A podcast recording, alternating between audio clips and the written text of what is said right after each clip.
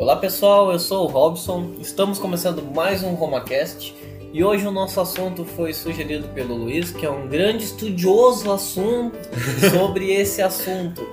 Vai ser sobre placas eletrônicas, os tipos de placa, o que, que é um material, por que, que ela tem cobre por cima, qual a espessura da placa ideal e como a gente fazia antes das placas eletrônicas.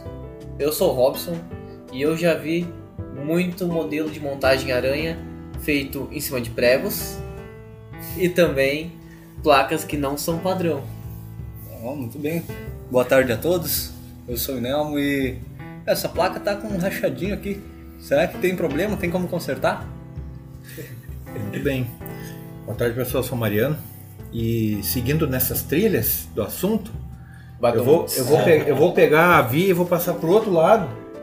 Porque estou cansado dessa face. Olha aí, cara. Meu Deus do céu. Olá, pessoal. Ainda Eu bem sou que eu não Luiz. sou o Luiz. Subiu muita expectativa, né? Agora tá todo mundo olhando pro Luiz. O que, que seria de eletrônica sem uma placa? Oh, muito bonito. As pontes de terminais.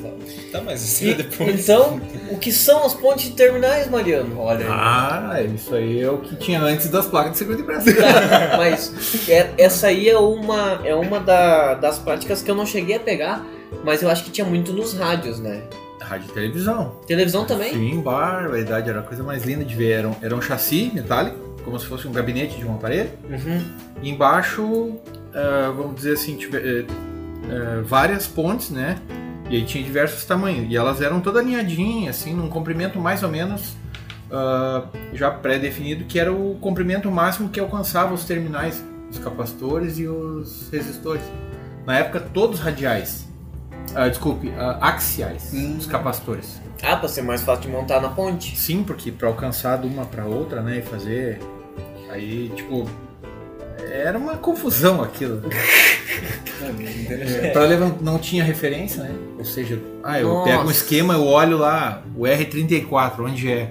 Ah, tá dentro dessa caixa de metal em alguma ponte dessas aí. Ah, daí o, R, ah, o R34 é o que tá ligado no C tal. Aí tinha que É, mas aí é- como é que era a lógica de pesquisa? Tu olhava assim, ó, o que, que é o R34? É um resistor de 100K, tá ligado no, no C3, que é de 100 nano, Ah, sim. e um na base de um de um transistor lá, um sei lá, BC, não era BC naquela época, era o- BD. não, não, o que era da Filco é PB ah, 1002. Ah, Era mas- uma cabecinha branca com uma pinta preta. Muito interessante. E, como é aí tu conseguia fazer a busca olhando o esquema e procurava aquele aquele trio onde coincidia a ligação, ligação. de base, o capacitor, mas aí tinha vários pontos que eram iguais, né? Mas os valores geralmente não. Tá, mas mas uma- pode, pode ir, não. Uma- um detalhe interessante aí que o Mariano comentou, nessa época não se tinha a, como é que é, a referência Não. por questões de a tecnologia, né? Ah, é que não, é como era meio no ar, né? Não tinha onde Isso, é, não, não Prender, era muito né? propício ali prender. Isso. Mas hoje aí, em 95, por, ex- por exemplo, uma, uma placa SMD e tal, vinha sem a referência por opção do fabricante. Sim. Então depois eu É, comento. Mas o, o- essa ponte de terminais, Mariano, ah, seria praticamente o primeiro método de fixação de componentes um no outro, né? é uma forma de agrupar eles e deixar firme. Tá, e visualmente, assim, pro pessoal que tá nos ouvindo ter uma ideia, eu, eu quando vi a primeira vez pareciam rebites, um do lado do outro espaçados numa superfície que eu acho que era um material isolante, É. mas eu não sei que tipo de material É, que era. fe- é tipo o fenolite. Algumas, tipo um fenolite. Antigamente era, usava muita fórmica, mas a fórmica era cara, então o fenolite tinha umas pontes de papelão, aquilo era terrível. Eu lembro dessa. Tu sabe onde eu vejo essas de papelão ainda? A secador de cabelo tem esse papelão que enrola a resistência, eles usam aquilo ali como molde. Sim, é, o, o termina, a- os terminais, de modo geral, eles eram ribitados em cima de uma tira de papelão, e, e era um papelão rígido, né, firme. Ou o próprio fenolite, né, as mais novas. né? É, e aí pra- tinha dois tamanhos, terminais grandes e os pequenos. Pra o buraco quem- era maior. É, a ponte como um todo ela era maior, a distância entre os pinos era maior, a largura era maior, para poder agrupar um maior número de, de terminais dentro de uma Aquilo era bom só de montar, né?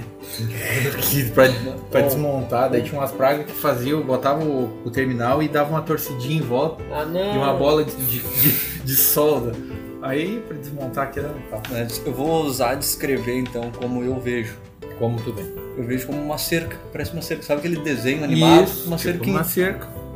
Né? A gente Agora- bota uma foto depois ali pro pessoal ver como é que é lá. É, no- Eu não visualizei a cerca. Tipo, a cerca seria o, o equipamento ali, o, como é que é o nome? Fugiu a. A gaiola, Não, a a. fenolite. Isso, é. O papelão ali, a parte. E os terminais. Aí A... em cima dessa cerca ali seriam os componentes eletrônicos. Do lado também. É, não, daí agora tu me confundiu. o que eu achei que tivesse entendido. Mas vamos seguir. Va- Nós, É, vamos, nós vamos ficar nesse cercado e não vamos sair Essa- de lugar nenhum. essa foi longe essa viagem. Ah, e depois, o que que veio na sequência? Luiz, em sua pesquisa ampla, me conte. Em 1946, um rapaz chamado Paul Eister, ele andou fazendo umas pesquisas e uma curiosidade, né? Que a primeira placa foi em 1946, só que antes teve uma patente em 1925. Que, sim, Quase 20, 20 anos. né? não me pergunta, calma. Não estudei pra isso. Só que não foi, não foi registrada. Então esse cara acabou se adonando justamente para eliminar a ponte de terminais, né? E Aham. agrupar melhor os componentes e também porque começou a vir os circuitos integrados. Então para tu soldar uma ponte de terminais era mais complicado.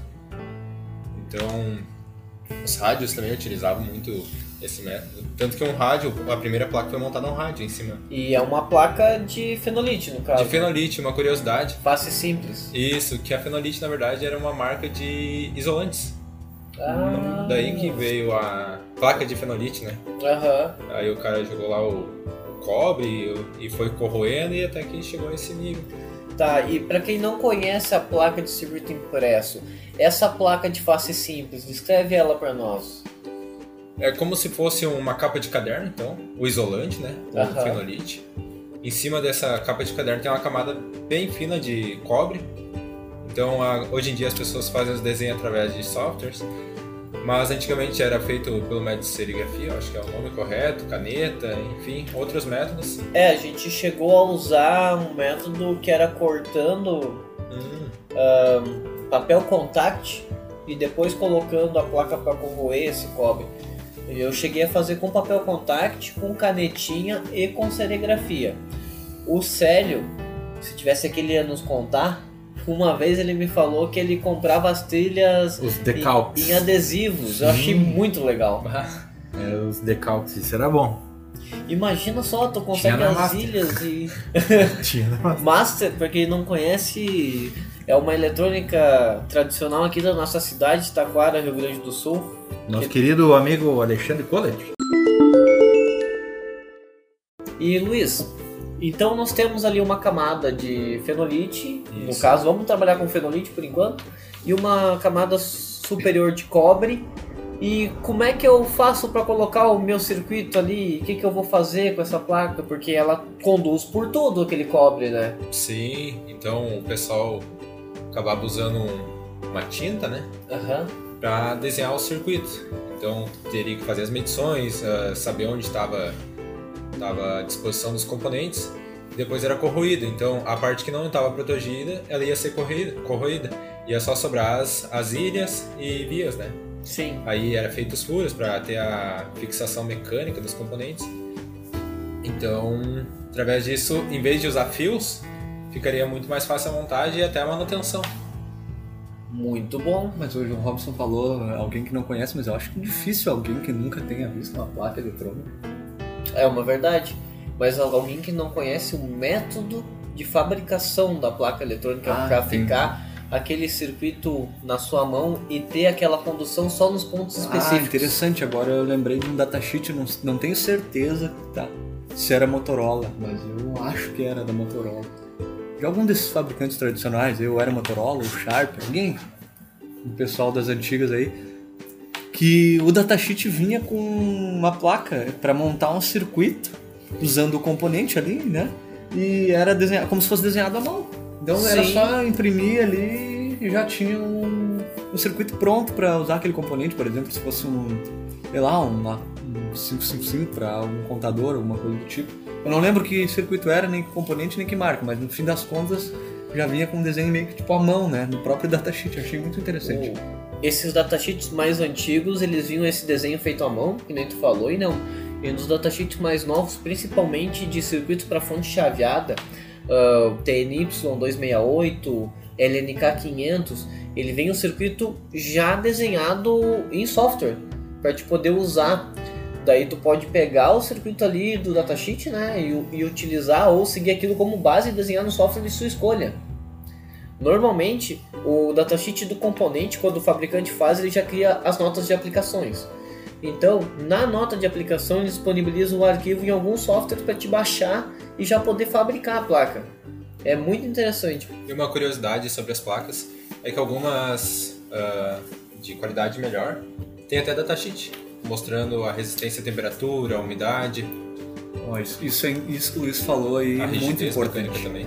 Muito importante, porque tem muitos detalhes aí da parte de engenharia, por exemplo, que a gente não leva em consideração, ah, faz a placa daquele jeito lá, funciona, beleza, né?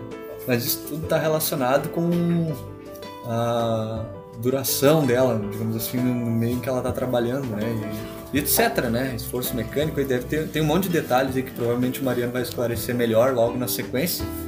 Então, e e uma coisa que tu sempre comenta comigo, e a gente sempre comenta, porque eu e Nelmo trabalhamos lado a lado, além da empresa nas bancadas, uh, é assim, quando a gente pega uma placa dessa de fibra e tu aquece na temperatura padrão do ferro de solda e ela já começa a erguer uma bolha. Ah, isso aí. Ah, tem vários problemas aí na prática, né, Francisco? E aí eu queria fazer uma colocação aqui. Nós estamos falando do cenário industrial. É. Que... No residencial, nossa. Ah, não, nem, nem, nem quero entrar no assunto residencial. é, tu sabe que à medida que foi evoluindo, né? Claro, por exemplo, no tempo dos televisores, uh, era um o fenolite e as trilhas eram bem largos, os componentes também eles ainda eram grandes, né? Então era, tudo era muito bem reforçado. À medida que a tecnologia foi diminuindo o tamanho dos componentes, as trilhas também foram diminuindo, ou seja, a, corrente que vai circular no circuito é menor, aquela coisa toda. É, eu lembro do tempo que fiz o curso técnico, tinha uma, até uma regra né, para fazer a, as trilhas. Para cada ampere, um milímetro de trilha. Pelo menos, né? Pelo menos, é. Só que tinha um detalhe: eles não, não, não especificavam o comprimento comprimento máximo virou, dessa vira trilha. um fuzil. Aí o cara pega a trilha e faz uma volta em roda da placa inteira e começa a... É, isso a gente percebe hoje em dia, algumas plaquinhas, aquelas, tipo aquela TK24. Sim. É um exemplo bem, bem comum. É, tipo, só esclarecer pro pessoal, é uma placa que controla um motor CC com tiristores, então tem uma corrente forte ali no é, meio. É. E é totalmente analógica. É, daí assim, ó, as trilhas são finas, né? E ela vai para lá de um lado até no outro, faz uma volta e daí vai no conector. Daí daqui um pouco ela fica dois, duas anteninhas ali que ela rompeu, né? que o comprimento dela é muito, muito longo. Né? Se tu for ver, tem trilhas que conduz, sei lá, uh, 8 amperes e, e não tem 8 milímetros de largura. Mas elas Sim. são curtinhas. É. Então, na realidade, tem todo um cálculo aí, né? Mas o. Nem o Ralf está falando das da, das placas ali que uh, são ruins, né? Levanta a bolha, aquela coisa toda. Antiga, antigamente as placas elas eram melhores, só que ela assim ela criava muita à medida que carbonizava, né? Não tinha fibra na época, uhum. então veio vindo a fibra depois. Então logo ela, ela carbonizava muito rápido. Ah, por causa né? do aquecimento. Isso, mas ela era durável assim. Só que depois, à medida que entrou os SMDs, que nem tu disse, os, os equipamentos domésticos, né? Não, não, vai entrar, mas era. Eu fiz algumas experiências e não foram muito boas, porque tu aquecia com a estação de sol de ar, um fenolite. Nossa, aquilo, além de ficar tudo escurecido a parte ali, levantava as trilhas, soltava tudo, era um caos, né? Nossa. Que não era feito para uma temperatura, aquilo é, é feito para um processo de montagem, mas não de retrabalho como é hoje, né? Como a gente está acostumado. Sim. E, essas placas de fenolite que tu fala, Mariano, elas já eram dupla face que tinham os SMDs? Então, ah, aí depende, porque assim, ó, os equipamentos que eram usados para radiocomunicação, esses eram de dupla face. E essa dupla face é aquela que vai ter o cobre em cima e. E embaixo, exatamente. Só que ah, geralmente o lado oposto, vamos dizer assim, ele não era utilizado, ele era funcionava como uma blindagem. Ah, o filtro.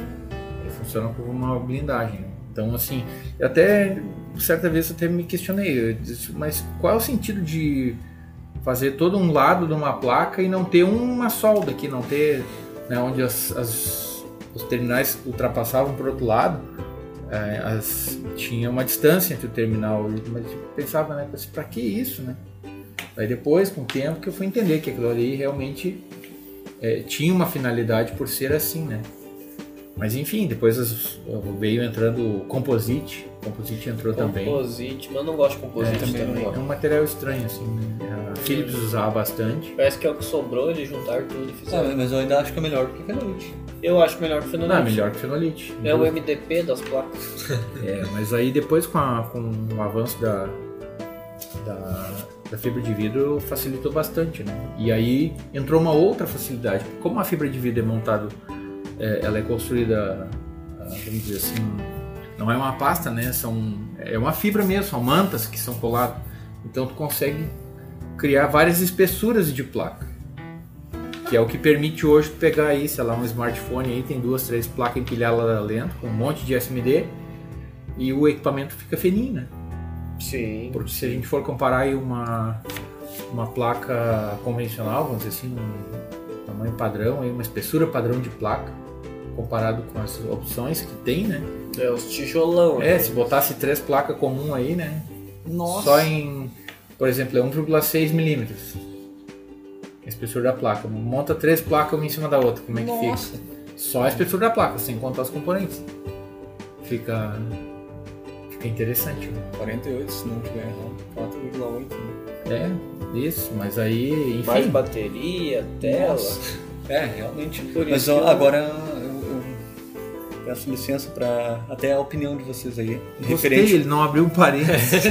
Eu tava esperando isso. referente à, à eletrônica industrial e essa questão de camadas de placa, etc. Aí, que uma das placas mais interessantes que eu já vi, na verdade, a placa mais interessante que me vem na cabeça quando falo em placa eletrônica, é no quesito qualidade, em geral, assim, a nota máxima de todas as características que eu avaliei é a que o Robson comentou no último podcast, P40C. Então, quem tiver curiosidade, O melhor motor eletrônico.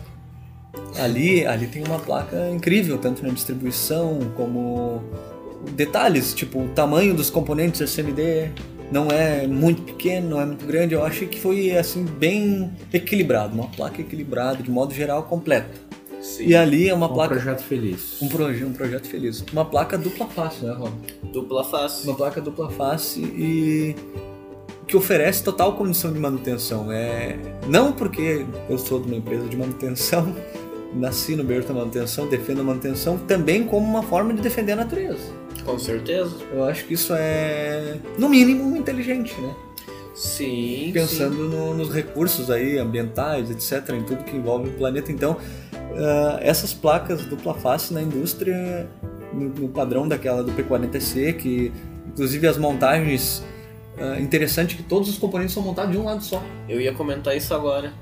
É justamente pra tu conseguir trabalhar nela, né? Exatamente. Então ela tem um tamanho bom a- a- e a, funcionalidade dela se comprova que nós estamos em 2021 e essa placa foi produzida em 95, Romero? Tem mais antigas, mas a 95 é o mais padrão. É, então, mas o que eu ia dizer com isso tudo é que essa questão de, de se pensar, né, a, a engenharia aí, pensando no futuro, deixa um equipamento mais confiável. Por exemplo, se eu for, se eu for indicar, eu já tenho uma visão diferente, claro, quem não trabalha com eletrônica talvez não tenha, mas normalmente o pessoal que indica, quem é mecânico que indica carro é porque querendo ou não, ele está defendendo também a parte de manutenção e tudo que envolve Sim. a engenharia, no fim das contas. A manutenção acaba defendendo muito a engenharia, né? É, o, tu ter uma visão da manutenção, poder fazer manutenção no equipamento que tu tá produzindo é uma visão muito inteligente, né? Porque tu já deve ter percebido, ali naquele modelo de placa é muito simples trocar qualquer componente. Sim. Tu tem acesso a todos os componentes. E uma coisa que eu defendo muito na montagem ah, de, de eletrônicos e componentes em geral em placas de circuito impresso é, por exemplo, a disposição dos seis, todos no mesmo sentido. a disposição dos capacitores, todos os negativos para o mesmo lado. E o alinhamento dos componentes, né? Olha, isso aí que o Robson comentou é um detalhe que, de novo, entra em. Mas isso tá, li- tá voltado diretamente à especificação do projeto. Como assim? Ah, entendi. Ó, olha aquela placa, tá, o tamanho que ela é, o espaço que tu tem e olha quanta área livre que tu ainda dispõe na placa. É verdade. Então é um, é um projeto que tu tem espaço para trabalhar. Agora tu pega um projeto, pensa assim, ó. Eu não, não, não, não trabalho com telefone, não, não quero nem saber, mas é importante a gente fazer um paralelo para a gente poder ter uma referência, certo? Abre um telefone, né? E olha, me diz se todos os componentes estão na- alinhados na mesma sequência. Ou seja, todos os capacitores estão no mesmo sentido, todos os CIs estão no mesmo sentido. Não, não tem como. É porque daí tu não tem espaço físico para conseguir fazer isso. Aí depende assim, ó, o que que tu precisa? Ah, eu preciso de um equipamento. Tem limitação de tamanho? Sim. Bom, então isso é uma restrição, né? Porque eu lembro quando eu fiz a minha. Ai, agora é uma coisa interessante. Eu, o meu, meu primeiro projeto que eu construí ah, fazendo usando uma placa de dupla face ah, e na ocasião não tinha não tinha como comprar vamos dizer assim uma placa de dupla face num, num tamanho pequeno era caro e só conseguia comprar uma placa grande inteira Colou uma de frente pra outra. Daí eu peguei duas de fenolite e adaptei uma lixadeira e fui Afinou. lixando ela, afinando até ficar com, com meio milímetro cada um. E aí colei uma na outra e fiz duas faces de uma. Mas isso é Foi um amor trabalho de um, trabalho. foi um trabalho de uma semana para fazer uma placa. mas foi, mas enfim. Aí naquela ocasião ah, era assim, ó, eu usava eram nove CIs para fazer um contador digital up-down ah, sem microcontrolador, né? Só com portas lógicas. E aí, claro, ficou um projeto grande porque eu fiz, eu primeiro eu fiz o desenho, depois eu fui definir a placa, o tamanho da placa. Primeiro eu, eu fiz o desenho, fiz bonitinho como eu queria, daí ficou tudo, tudo alinhadinho. Agora, quando tu tem assim, ó, o cara já te, te traz para fazer um projeto, diz assim, olha, isso aqui não pode ficar maior que 6 por 6 Dependendo do que, que ele quer colocar, depende se vai ser uma face simples, duas, três layer, quatro. Daí a gente já entra na seara das placas multilayers. Sim. É, mas aí agora eu peço também a opinião de dois praticamente engenheiros, o Mariano e o Robson. Aí pra ver por que, que as engenharias não se conversam, porque a gente pega uma placa de, um- de uma máquina aí de, de controle de motor brushless, uma máquina de potência, né? Que integra ali controle lógico, etc., com display e potência, tudo junto. Aí no final das contas tem um- um- du- duas que na teoria fazem a mesma coisa, uma um pouquinho maior do que a outra, mas a- parece que a vantagem é muito maior de um equipamento sobre o outro. Né? Então, Diz a questão da qualidade. da qualidade não só operacional, mas da qualidade na hora de fazer manutenção, da durabilidade, tudo. Então eu, pergunto por que, que de repente nessa. Não sei, só por curiosidade. Se as engenharias não se conversam, ah, tem que ter tal formato, mas se a outra se dissesse assim, ah, não, mas isso acaba atrapalhando em tal ponto, não seria mais interessante ter uma, uma, uma certa flexibilidade nisso. Porque tem placa que o cara vê, por que que eu tô falando isso? Tem placa que o cara vê que nem aquela. Aquela preta da. Ah, A sim. preta e a outra amarela Aham. da marca que eu não vou falar o nome. Nossa, cara, é um nojo aquilo com explode, daí não aí E ela rompe tem trilha em três layers. três layers, rompe trilha em tudo que é lugar, é uma placa feia, o formato dela parece uma, sei lá, um troço que não é quadrado nem redondo, tem componente tudo de todos os lados, além de tudo ainda é feia. É, mas, mas aí, aí vem aquela questão, tipo, tem espaço para fazer tudo aquilo bonitinho? Pois é, mas... Ah, o cliente está disposto a pagar o valor de um equipamento mais É, robusto. Tudo já e- começa por aí. Ah, então tá. Porque especificações do projeto. é, hoje mesmo tu pegou uma placa dessa mesma empresa e tu falou, nossa, olha só a qualidade dessa placa em vista daquela outra. Sim, eu, pois é, eu tava Mas pensando nós nisso. estamos falando de um produto que vale X e o outro vale 6X.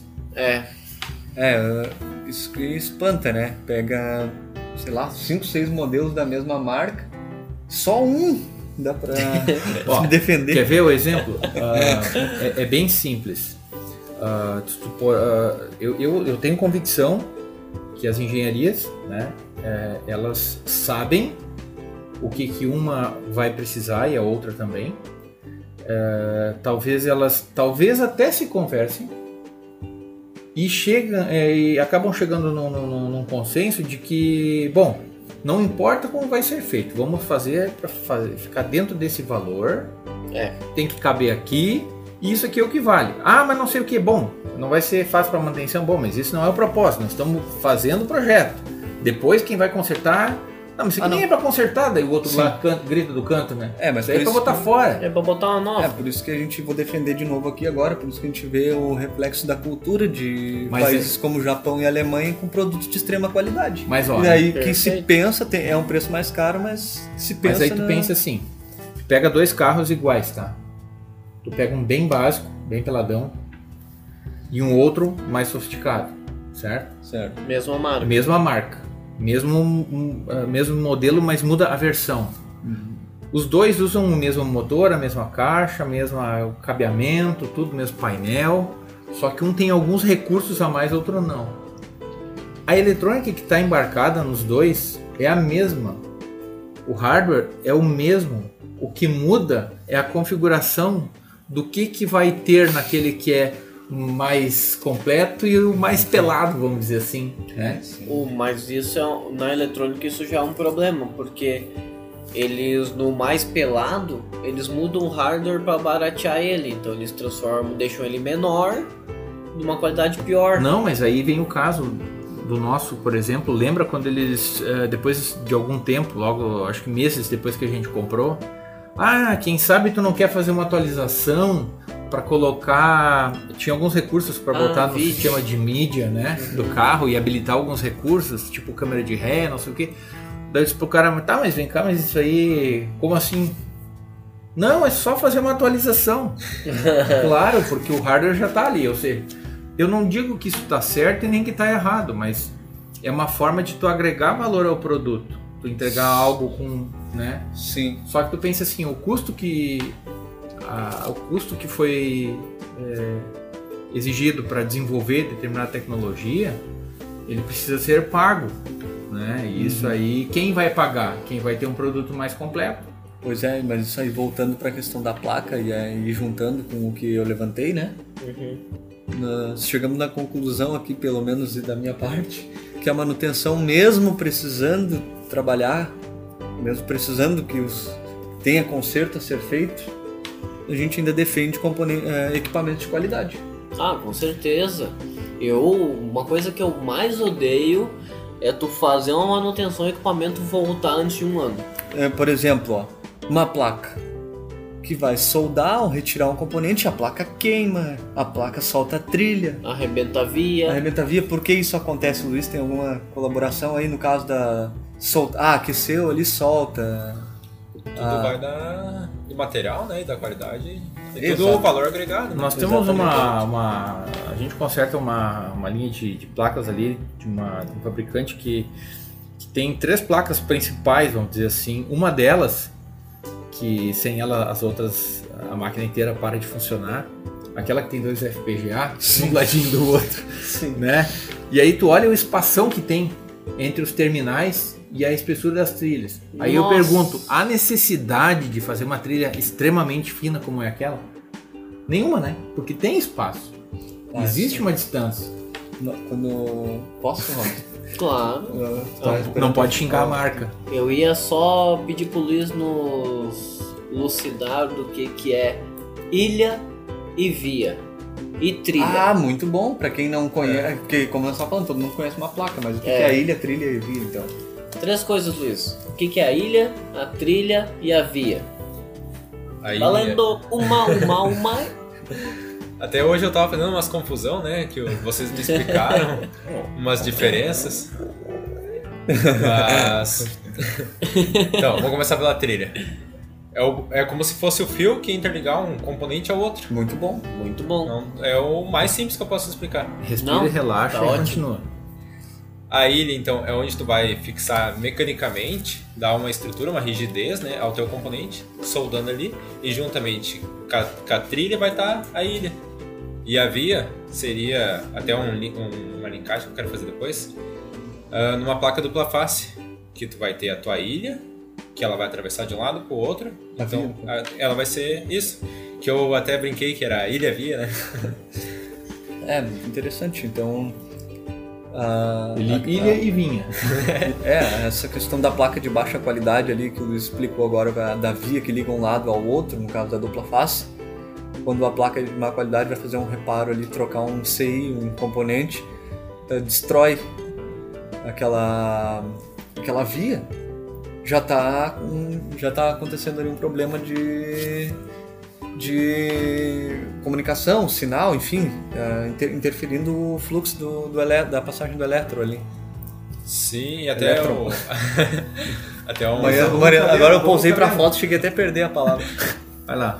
Até um comentário que eu queria fazer que o Mariano antes explicou, né, sobre comprimento, a espessura de 1 milímetro para 1 ampere.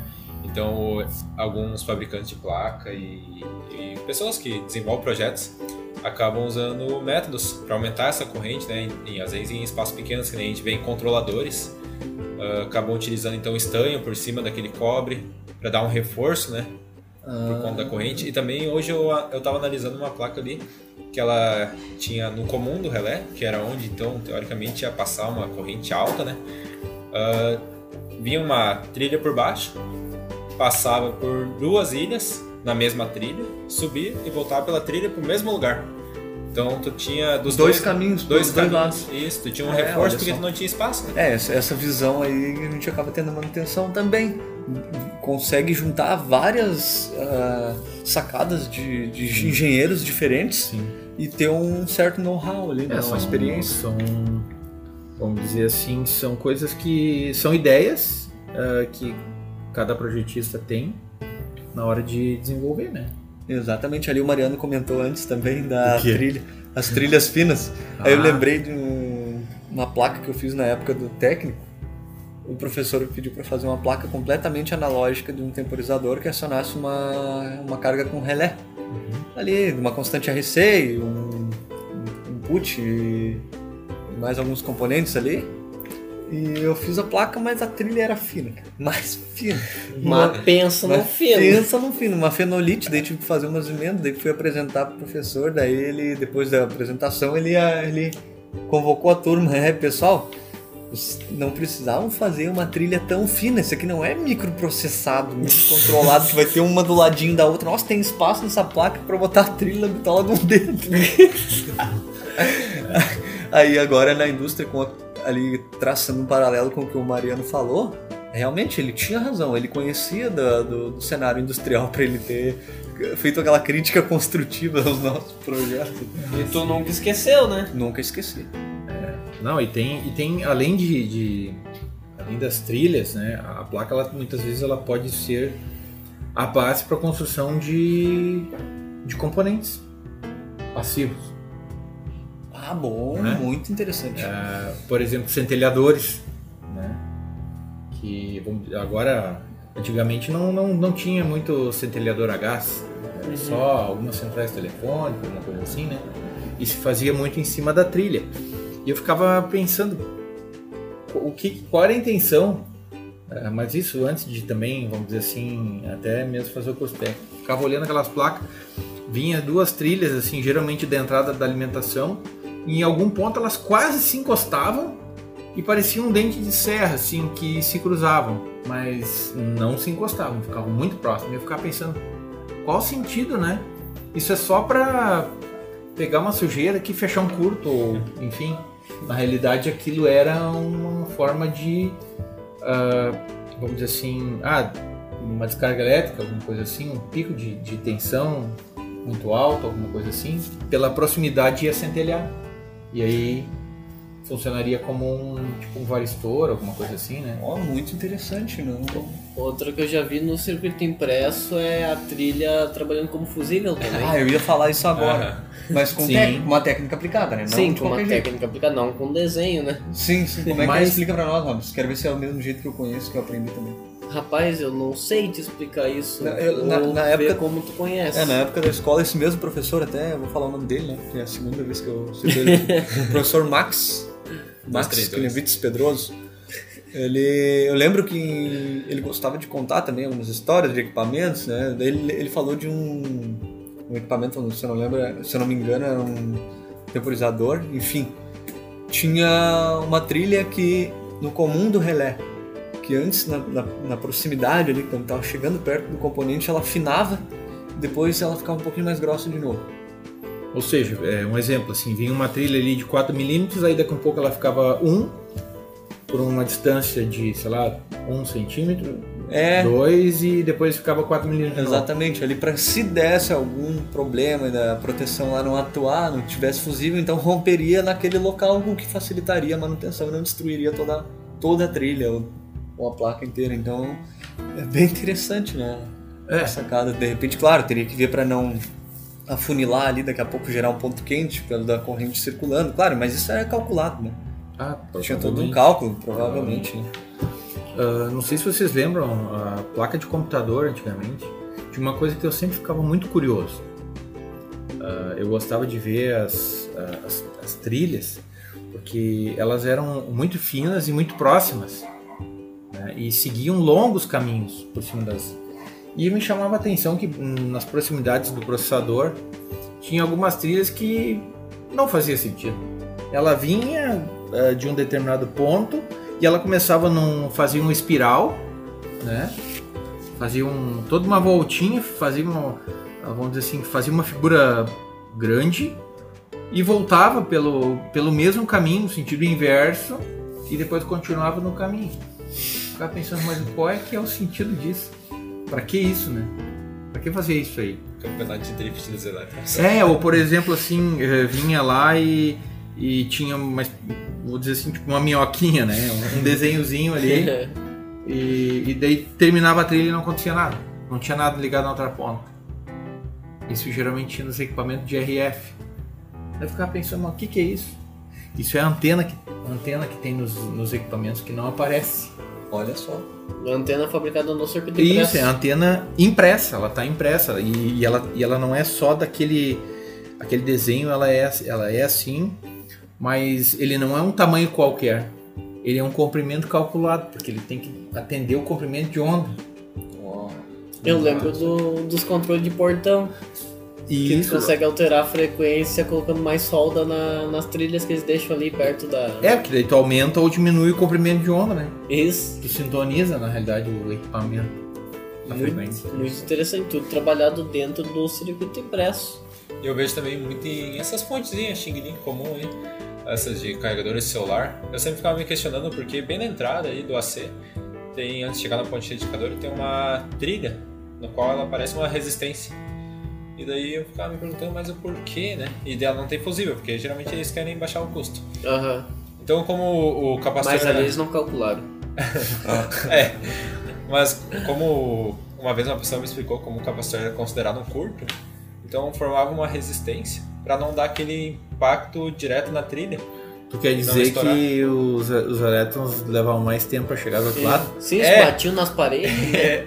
Mais é, ou menos isso aí o teoria. professor sempre disse, nunca faz ângulo de 90 graus, Ah, porque sim. quando o elétron vir muito rápido, Vai ele não vai voltar. conseguir fazer a curva e vai passar reto. Mas e, e realmente faz um certo sentido ter um, um ângulo ali Faz muito... porque eles comentam que a melhor, a melhor estilo de placa não é nem com ângulo de 45, né? É o arredondado. Olha só. Mas isso com um estudo comprovando, provavelmente. Até hoje eu só Provavelmente. vi um projeto com um circuito feito com curvas. Era um amplificador Reto, você já viu um monte, né? Nossa! aí. E aí, ah, agora tu falou ah, as trilhas retas. ah, outra coisa que é bastante usado e aí de repente até vale botar atenção, são circuitos digitais de modo geral.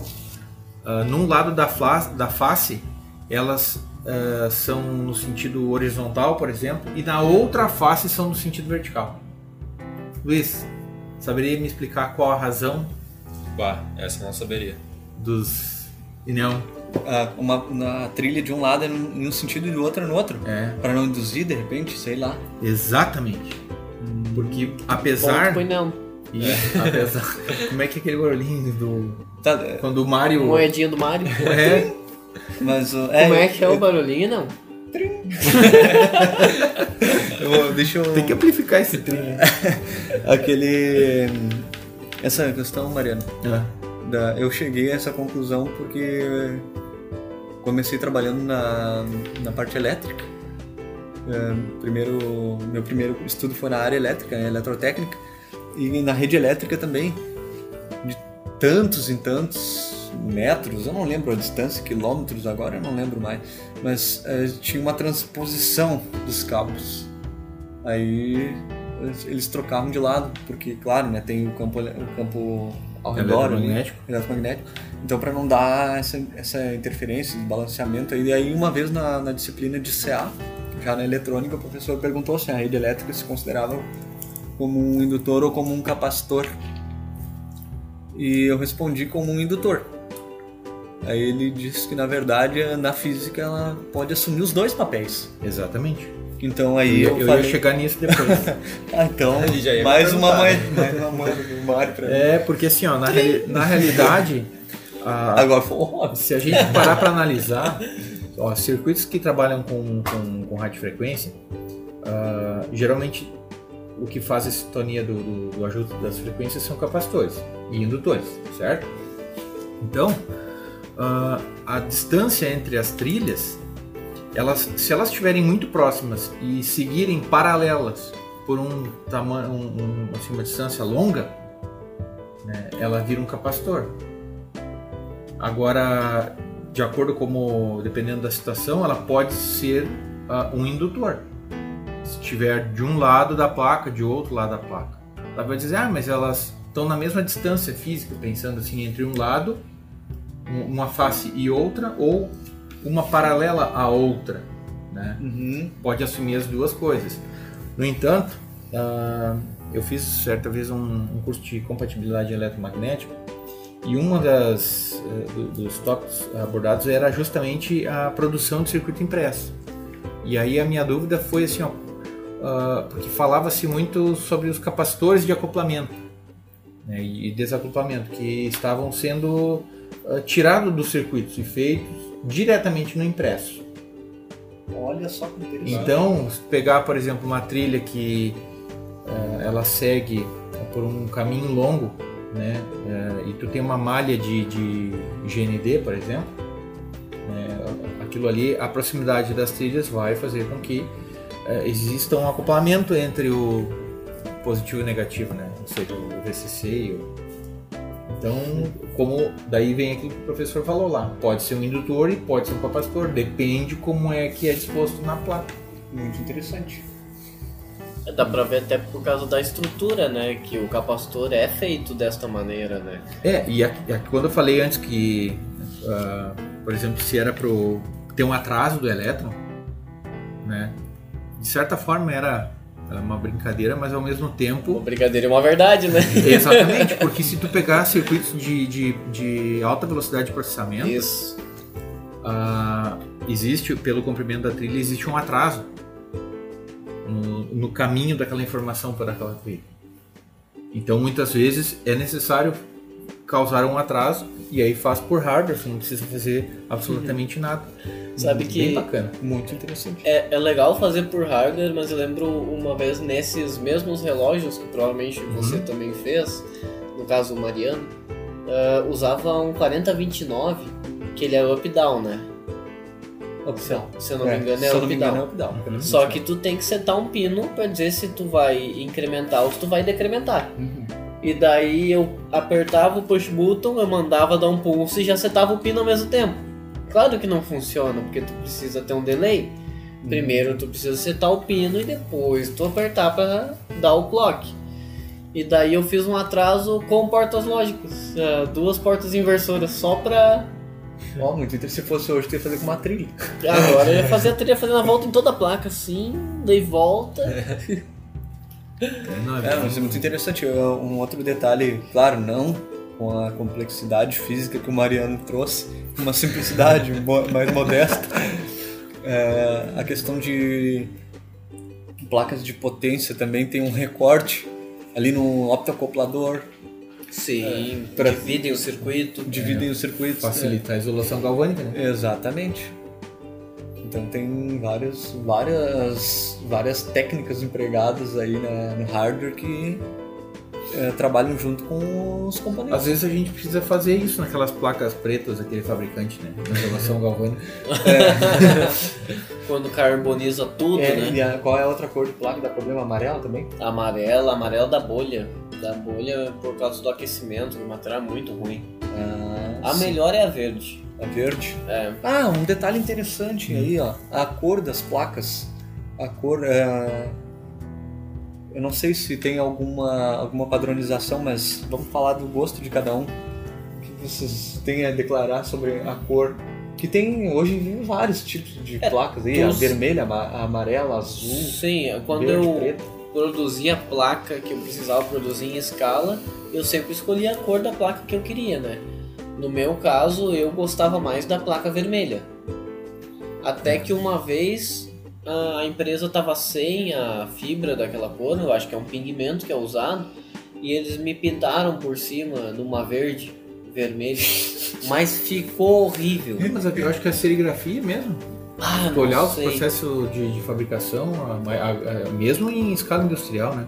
Aham. É, serigrafia, claro, de alta, de alta resolução, né?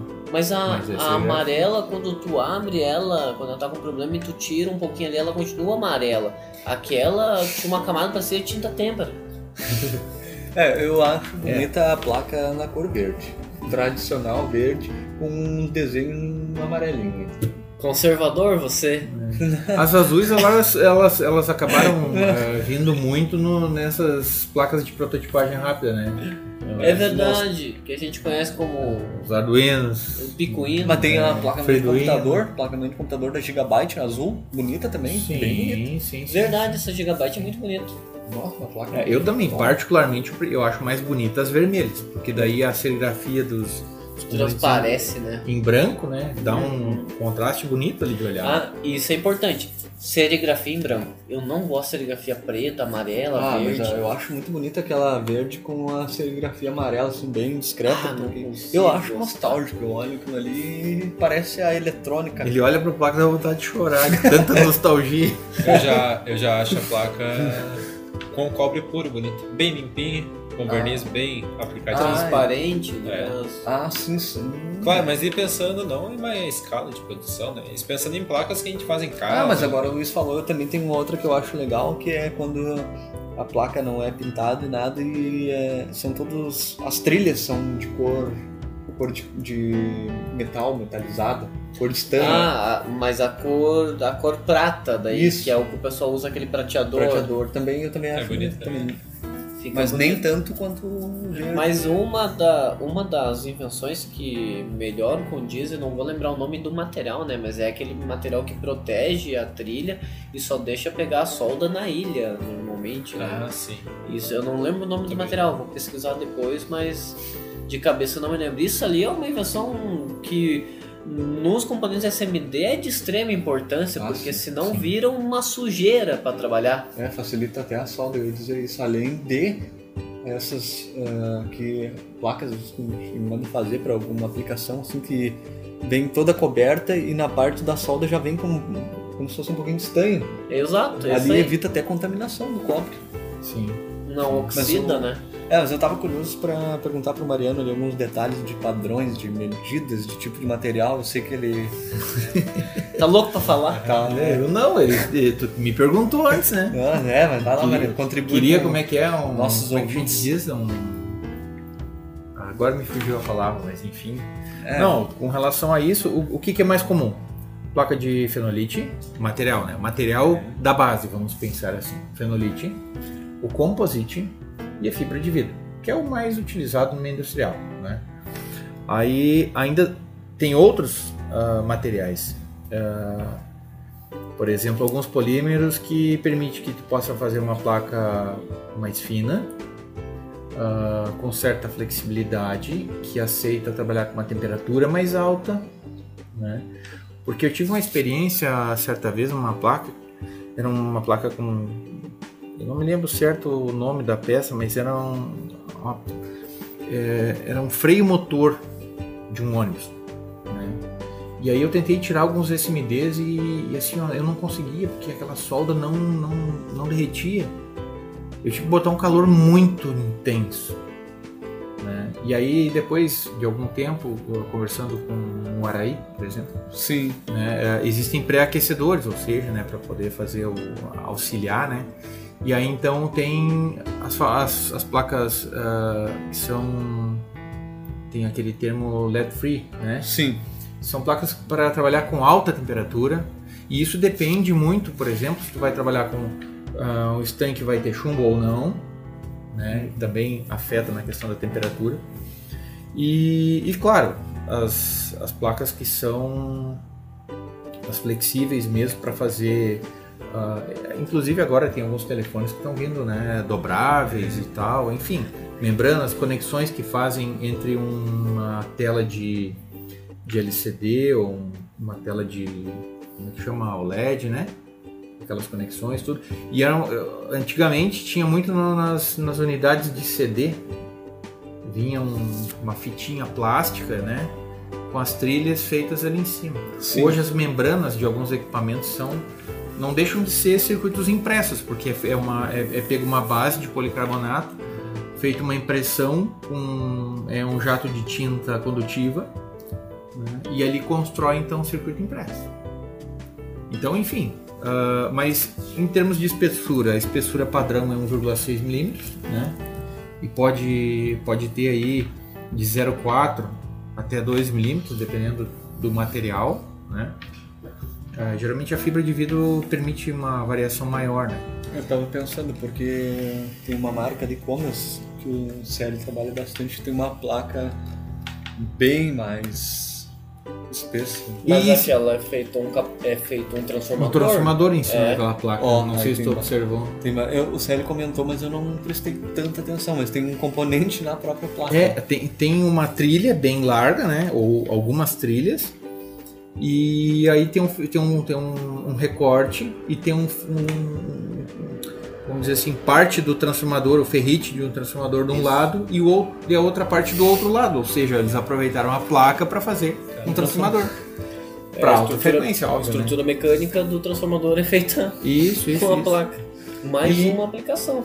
É, e existe também a diferença da espessura do cobre, né? Que aí também acho que está relacionado àquela questão que falou de placas que soltam e que ah, arrebenta a, trilha da via com facilidade. Pois é, né? uma vez eu comentei com o Robson que do jeito que tava ficando pequenos os componentes ali, né? Diminuindo e mais difícil de acesso às vezes, falei que teria logo um- uma placa com um componente já dentro dela, mas aí já existe, porque aquela Commons, aquele transformador ali tá dentro dela praticamente. É, o padrão, de modo geral, é a espessura é uma onça, que equivale a 35 microns. Uma onça. né? 35 micro. Que na realidade é, pode ser, então, pode variar de 0,5 até 2, até 2 onças. Então, de certa forma, ah, é, nós estamos falando em micro, mas em termos de cobre, né, no, na espessura do cobre é bastante. Isso me lembra. Me lembra uma situação que aconteceu que a pessoa estava fazendo uma manutenção ela falou, ah, vou dar uma lixadinha aqui na, na, nas ilhas Ah. pra, pra poder soldar melhor, né? Deu umas três lixadinhas acabou. Essa não tinha muita onça. Acabou a placa. Acabou, chegou só. Saiu tudo das trilhas, né? Só Ficou fenolite. Só fenolite. Deixou de ser uma placa pra virar um fenolite. Mas tem um, tem um professor nosso que ele não gostava, porque a gente fazia limpeza da placa com bombril. Bombril, lembro. Aham. Tu Sim. sabe quem é o professor, né? Sim. E- Quem, o, quem sabe o que é o professor? O nome Professor Adriano Schmidt. Aí. E, Ah, agora a gente convida ele pra participar aqui, hein? E ele, legal, ele teve a razão, né? Se for Claro sim. olha. Fica ah, com o atrito do bombril. Fica vai tirando- alisando a onça com vara curta. Tira o... Vai diminuindo a espessura do... Isso, e daí era recomendado fazer com borracha, mas tinha que ser verde. Ah, sim, mas é- faz toda a diferença. É, tinha que ser verde. Borracha era uma coisa que eu aprendi a usar com o Mariano pra limpar as trilhas. Tu usava nas memórias, Sim, né? memória de computador, né? E bah, dá uma boa limpeza. É porque o problema é a gordura, né? Tu vai limpar e. E aí tu vai passar um outro produto aí, enfim, enfim, colocar a mão, né? É, no mas exemplo dessas. Mas agora Essas com aquelas placas. cubas ultrassom lá, com álcool isopropílico, não precisa mais da borracha. Isso, isso me lembrou outra coisa. O? O assoprar a fita do Super Nintendo. É pior ainda, né? Mas a gente fazia funcionar, né? Assoprava, soprava, soprava. Tirava a poeira e botava umidade pra oxidar mais rápido. Exatamente. E por que que funcionava? Luiz? Por causa da umidade? Não, Por a umidade vai cuspir ali, vai, vai conduzir melhor. Porque a gente tava tirando e colocando, então tava fazendo Ah. o cobre trabalhar junto com a superfície. Tá Atritava e ia limpando. Não era porque a gente tava soprando, é porque toda vez que a gente tirava, a gente assoprava, a gente tava tirando e colocando. Parece a É, história do, Assim do sorvete. funciona, mas assim. Mas a minha teoria, então, de limpar as placas virgem com detergente tá certa. Pra tirar a gordura. É. Mas o detergente pode ter alguma coisa química na, na composição que não é tão. Ah, mas daí já tinha que É pensar por, isso, demais, né? é por isso que tem que usar o neutro, né? Aí. Ah, né? Eu acho que nessa, nessa É, questão de inclusive limpeza. eu, tenho algum- algumas empresas que tem, aplicam um processo químico an- depois de fazer o processo de serigrafia, de corrosão, antes de passar o verniz para fazer a deixar a máscara de solda e fazer aquela, aquele banho de solda para deixar as- já as vias metalizadas, ah, eles fazem um processo químico antes para tirar qualquer impureza para não haver a oxidação né, de dentro para É, fora. isso é um problema que eu tive quando eu fazia placa de pro- protótipo. Eu tava sempre oxidado. Eu tentava com luvinha, com não sei o que, mas não conseguia chegar no, no Sim, nível bom sim, de proteção contra a oxidação. Mas aí, um detalhe que eu queria comentar aí para quem gosta de eletrônica e é um paralelo, na verdade. Quem gosta de eletrônica e quer fazer alguma placa e não tem muita paciência, como é o meu caso, uma invenção muito interessante foi a placa padrão. Placa padrão. A placa padrão aí pode ser uma placa padrão de fibra de vidro. O que que é a placa padrão então? O Luiz quer explicar? Não, não, pode ir. Quer não, quer não. Vai. A placa padrão ali veio para facilitar do mesmo estilo da, daquele outro da montagem que era de terminais, né? Sim. Ela, na verdade é uma placa com vários furinhos no, no padrão, é 2,54 milímetros. Mariano. Que na verdade a distância de um CI ali, se pegar um 555 PTH vai ter essa distância entre os terminais. Então essa placa padrão nada mais é do que uma placa de cobre, como o Luiz explicou antes ali, é, que ela vem com as ilhas, só somente as ilhas, as ilhas em torno do furo. E aí a pessoa faz a ligação com o terminal do componente ou com um fio, um fio e vai soldando. E ela tem um, é, no final ela fica com um aspecto parecido com uma placa ah, Do lado de cima dos componentes, É. quer dizer, né? Lá de cima, e embaixo daí toda soldada, como se fosse. Embaixo nem olha. que dá vontade de chorar. Mas pra algum Mas, protótipo, é, pra dizer, alguma. mas salva muita. E tem algumas placas padrão, inclusive, que elas têm. Algumas já possuem o, o formato do, do protoboard, né? É, da, da construção do, proto- do protoboard. Porque para quem já está acostumado a montar no protoboard, tirar dali e passar para uma placa para fazer um teste em campo, vamos dizer assim, né? Porque o protoboard ele acaba dando muito mau contato. Né? Sim, é exatamente, Mariana. Eu tava esperando ah, pra falar sobre isso. é- Uma invenção incrível foi essa simples e interessante, essa placa padrão no formato da protoboard. Mas é muito legal. Muito Aí dá pra montar na protoboard o, o, o circuito, fazer os testes, as modificações necessárias, depois só tira dali e passa pra E placa. tem alguma, algumas placas dessas que ela tem o formato de um, de um CI SMD, né, de vários encapsulamentos, ah, para os terminais. Ah, muito Que aí bem é outra facilidade, né? Tu, bah, os componentes só consigo ele em SMD. SMD. Poxa, não tem. É, Não o caso de alguns, montar. alguns CIs mais, ah, mais modernos aí de comunicação, por exemplo, conversores de comunicação. É, aí. daí tu fica preso. Então aquilo ali foi outra. Só que imagina assim, ó. É, é o tipo da situação que tu não, não pensa que vai precisar, né? Mas alguém lá deve ter pensado, ah, se eu fizer uma plaquinha dessa aqui, será que isso aqui vende? Né? É, Aí tu desenvolve uma placa que não, não tem praticamente assim uma, uma- um uso específico. Ela pode ser para qualquer coisa. é, exatamente. E aí é E tem- criatividade que manda. com certeza. Bacana aquela aí. E a protoboard, será que é considerada uma placa? Só se Board, board em inglês é placa. É, mas eu acho que é mais pra prototipagem, né? Não Não, tem... eu não, não diria nem pro- é protótipo, eu diria testes e como é que os ensaios, porque não- Somente pra ensaio. é para protótipo a gente tava falando agora da da placa padrão que inclusive tem uma que tem um formato da protoboard ali, Sim, com as trilhas, né? Com Então, certeza. Então a protoboard eh, vai apresentar para o professor, né? Ele pede um circuito, faz, faz vai apresentar para o professor já não tá mais funcionando. Por causa daqueles mal Aí já tem até as cola, cola dos componentes. Aí é sacanagem, né? O cara faz um projeto no protoboard e professor, não, não vai me apresentar assim, né? Eu quero isso aqui montado numa placa. O cara vai compra uma placa, pega exatamente, faz a mesma coisa que ele fez no protoboard, ele monta na placa e entrega. Não pode reclamar, porque foi feito numa placa. Não foi estipulado os critérios de avaliação, né? É. Que dentro da Ah. cadeira lá de projetos tem. Deixa eu ver. 27 critérios de avaliação. que tu começou escrevendo pra avaliação das placas e não. É, Sim. quero meus créditos. Em Isso forma aí. de dinheiro. Créditos mesmo. Mas isso aí é, isso é muita utopia, né? Porque chega na hora do pega pra capar, Rapaz, eu o já. cara diz, olha, reduz. Não cabe, tem que ser menor, porque tem que custar no máximo X. Ah, É. ah, tem uma história interessante agora falando em placa. Nessa mesma história que eu contei do temporizador antes ali, que o professor falou pra mim que não precisava ser tão fino as trilhas. Não só pra mim, como pros colegas também. Teve um colega nosso que fez uma placa muito pequena. Sei lá, a minha era uma placa de 5 por 5 e só uns 10 componentes. A dele era uma placa de 1,5 por 1,5 mais ou menos.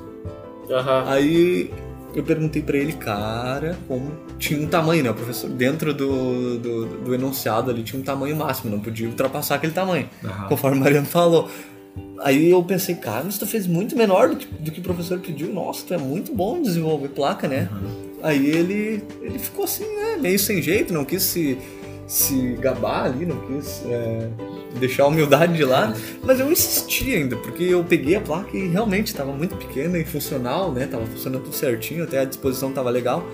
Aí ele me confessou que ele deixou pra fazer no final de semana e quando ele foi mexer não tinha mais placa. ele só tinha aquela placa. Puta vida. Ele disse assim, cara, eu tive que fazer caber tudo aí dentro, porque depois não ia dar tempo. Ali a necessidade me fez prevalecer o, o empenho. Tu lembra daquele inversor? Que ele, tu desmontava ele, ele abria pra um lado pro outro? Ah, magnífico de Nossa, Siemens. horrível. Nossa, muito bom aquele inversor. Ah, Sabe- deixa eu. Ah, eu, agora que o Luiz Vai falou, eu, eu, cham- eu chamava. Eu chamei o Luiz pra ver. Olha só, Luiz, parece um livro. A- a- um inversor é, de, de pequeno porte, um Micromaster da Siemens que. Ele. Eram três placas. E uma era ligada na outra com uma espécie de um cabo flat ali, um cabo que era soldado, flexível. ali. E ela era dupla face e todos os componentes também soldados do mesmo lado, que facilitava a medição e tal. E podia abrir, tirava de dentro, abria ela e trabalhava com ela toda aberta, como se fosse uma placa, ah, no, ah, no caso, única, né? Sim. o que, que mas- era a tua colocação? Ah, ia comentar que aquele cabo flat, né, entre aspas, era na verdade substrato de PET dessas garrafas, só que misturado, claro, com outros componentes químicos, que daí garantia aquela rigidez que a gente viu. E outra curiosidade que eu ia, ia falar também, que a gente acabou não citando, mas é que não existe só superfícies de cobre, né? Também tem as de ouro, que o pessoal usa para retirar, para ganhar dinheiro, né, em cima das placas, placas que são sucatas. Ah, Mas essa. O ouro é o melhor condutor que existe, né? O Mas a problema. placa ela vai estar mais é, junto naquele, serviço. naqueles pontos onde tem conexão, né? Uhum. Pontos de conexão, né? Por exemplo, onde um processador ele é acoplado em cima. Ou... Ah, as trilhas no geral não são todas de ouro. conexões. então. Não, eu creio que não, né? E aquilo é um banho, né? É, é um banho. É uma, uma muito fina a camada. É, eu sei que tem muitas empresas que recolhem o lixo eletrônico justamente para fazer esse tratamento de tirar o ouro que tem tanto nessa parte que o Luiz falou, quanto dentro dos microprocessadores, né? Sempre tem um pouquinho de ouro ali. É ínfimo, mas numa tonelada talvez tu consiga tirar alguma coisa. Só Sim. que eu acredito que o processo de tratamentos e retirada deste material em si, deste insumo, né, seja um processo que seja bem oneroso, né? Sim. Ah, entendi. Ah, mas Além isso de- aí, é, eu já dei uma olhadinha a respeito esses tempos que eu tava curioso, né? Porque, por exemplo, o Brasil, ele, ele vende isso pra fora. Né? Esse, A sucata? essa sucata. Ah, Algumas empresas de outros países compram porque, na realidade, isso é para eles é como se fosse minério, né? Sim, é minério. Eles eh, processam, moem aquilo ali e vão eh, separando, né, da, os, vamos dizer assim, é, sei lá, aquece, ferve aquilo ali e começa a separar, né, os materiais. Aí aplica alguns reagentes, aí forma determinada liga, aquela coisa toda, e vai nesse meio tempo juntando, ah, os metais pesados vão pro fundo, vão tirando a escória, aquela coisa toda. É bem bacana. E aí é onde que, mesmo sendo pouco, né, numa, numa quantidade grande de sucata dá bastante. Sim, com certeza. Luiz, mais alguma colocação? Não, por mim, show de bola. Queria ver se o pessoal tinha mais alguma curiosidade, né? Pra nos mostrar também através dos comentários. Ah, com certeza, é muito importante esse, esse retorno das pessoas, né? E não, E qual, pois é, eu ia perguntar pra ele qual a placa que tu mais gosta. Eu, eu gosto de fazer na placa ponto, que é aquela placa universal. Eu gosto muito de montar os circuitos ali. Apesar de ser mais complicado, né? Ah, essa padrão que o. Isso, essa é padrão. ah não, eu gosto da industrial. Eu Mas... gosto de placa feita por uma empresa especializada em fabricação de placa. Ah, eu também. Eu não gosto de placa Ah, feita à mão. Ah, não. Eu gosto. Aí tem dois detalhes. Para trabalhar ou para montar um, um produto, alguma coisa, que nem o Robson falou, na placa feita no padrão. uma. Porque, Mas pra fazer alguma coisa pra mim usar em casa, uma É. placa padrão.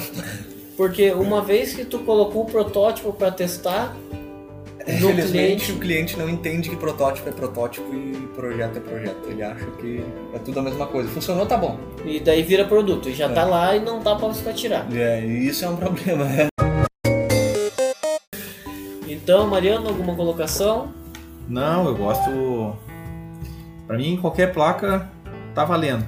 O É isso importante aí. é, é ter alguma coisa em cima pra gente poder trabalhar. Essa é a melhor placa. Nossa. Então, com essas palavras bonitas, vamos nos despedindo de mais esse episódio. Pessoal, estamos atualizando bastante o nosso YouTube com vídeos de dica para o pessoal que trabalha com manutenção também em outros estrados, estrados, em outros estados. E dúvidas, sugestões, por favor, deixe nos comentários. Sigam a gente nas redes sociais. E Nelmo só por fumaça, agora que ele saiu também do WhatsApp. e até a próxima. Ele anda atrás do, do, do- de um sinal que eu não sei se ele vai encontrar. Ah, mas já, encontrei esse signal. Vai ter muita interferência pra esse signo. Sim. É, é muito simples, olha aqui. O Signal não está respondendo, daí quando ele mostrou. Não, mas é. Tudo é um começo, né? Claro. É, pelo menos é aberto. Assim, Ele... assim começaram as placas. É, olha aí. Então tá, pessoal. É isso aí, até a próxima. Daí não tá.